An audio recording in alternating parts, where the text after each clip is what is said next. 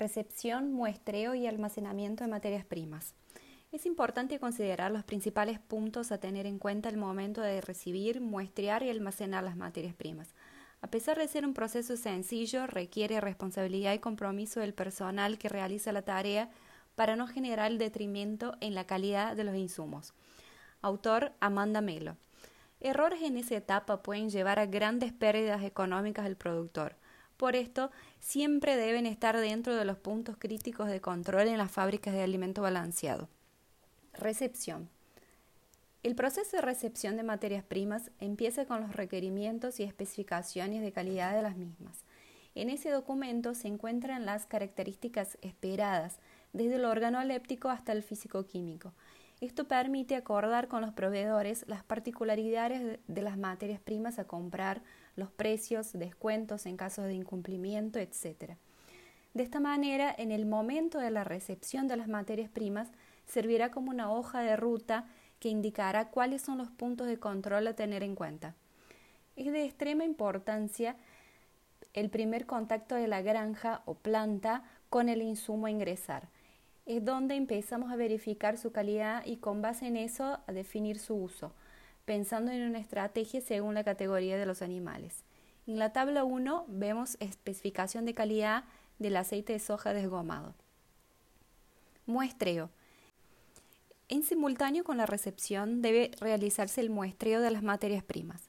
En este primer eslabón de la cadena del proceso del control de calidad, si es realizado de manera incorrecta, los resultados arrojados por el laboratorio no serán confiables, ni las decisiones tomadas serán acertadas, generando grandes pérdidas económicas al productor.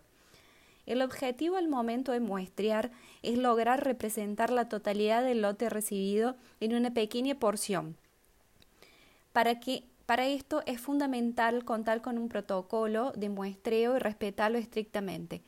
En esto debe estar establecido cómo hacerlo, los responsables y la frecuencia. Para las materias primas a granel, como por ejemplo en camiones tolva, es necesario contar con un calador largo de tipo sonda e introducirlo en distintos puntos de la carga. Lo vemos en la figura 1 verter cada punto muestreado sobre la mesa para visualizar los distintos extractos de la masa finalmente realizar un pool de cada punto, cuartear y enviar la muestra al laboratorio para realizar los análisis correspondientes.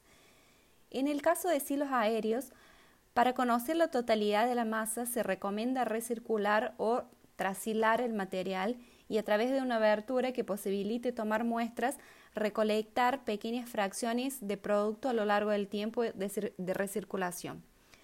Para las materias primas en bolsas o big bags normalmente se recomienda muestrear al azar el 10% del total de bultos. Realizar un pool con cada bulto muestreado y em, cuartear y enviar al laboratorio lo vemos en las figuras 2 a 5. El muestreo de aceites vegetales, en el caso que vengan en camiones tolva, debe ser realizado tomando pequeñas alícuotas durante el tiempo en que dure la descarga. Si vienen en tanques, muestrear al azar el 10% del total de tanques.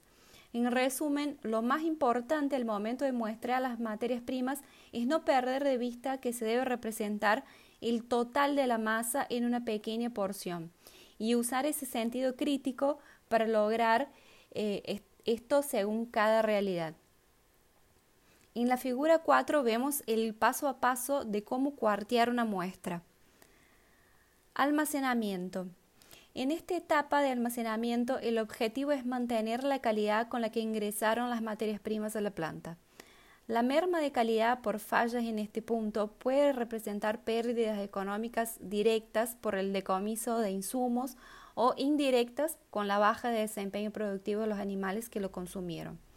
Por general, los granos son almacenados en silos aéreos.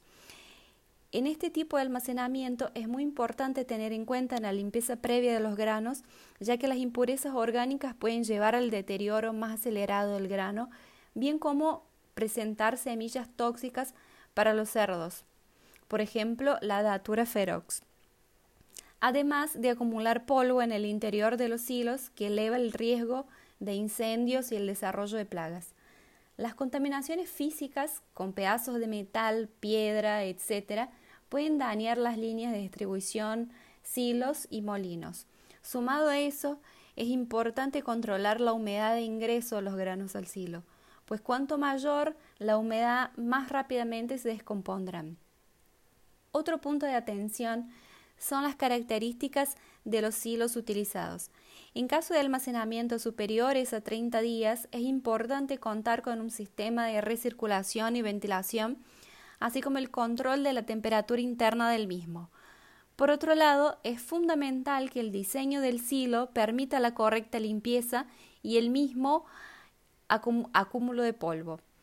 Sumado a esto, el estado de conservación de los hilos para evitar goteras y filtraciones, además de contar con equipos bien ajustados para evitar pérdidas.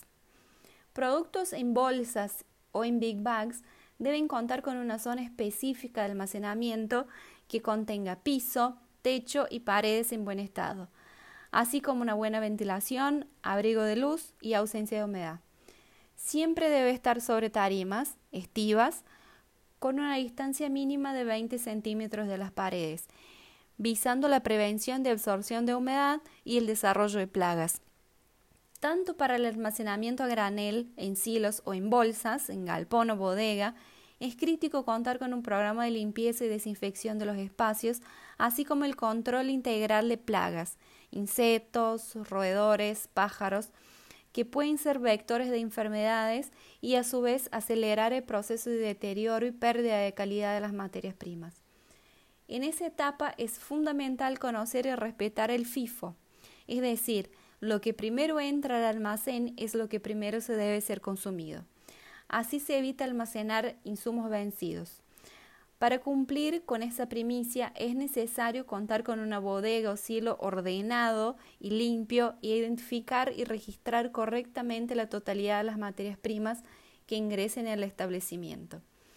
En la figura 6 vemos los puntos críticos del almacenamiento de materias primas.